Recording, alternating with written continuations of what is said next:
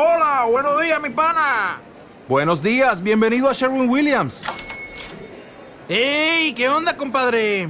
¿Qué onda? Ya tengo lista la pintura que ordenaste en el ProPlus app. Con más de 6.000 representantes en nuestras tiendas listos para atenderte en tu idioma y beneficios para contratistas que encontrarás en aliadopro.com. En Sherwin Williams somos el aliado del PRO.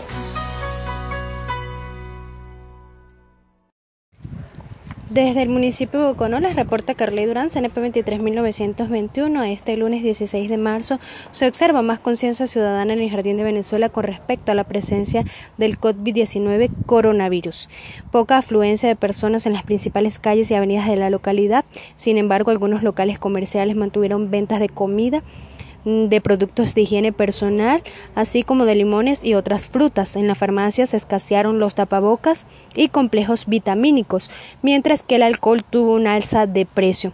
De manera oficial, el alcalde Luis Hidalgo, bajo decreto 002, se apega a las medidas preventivas nacionales y prohíbe la comercialización en el mercado campesino Tizcachí.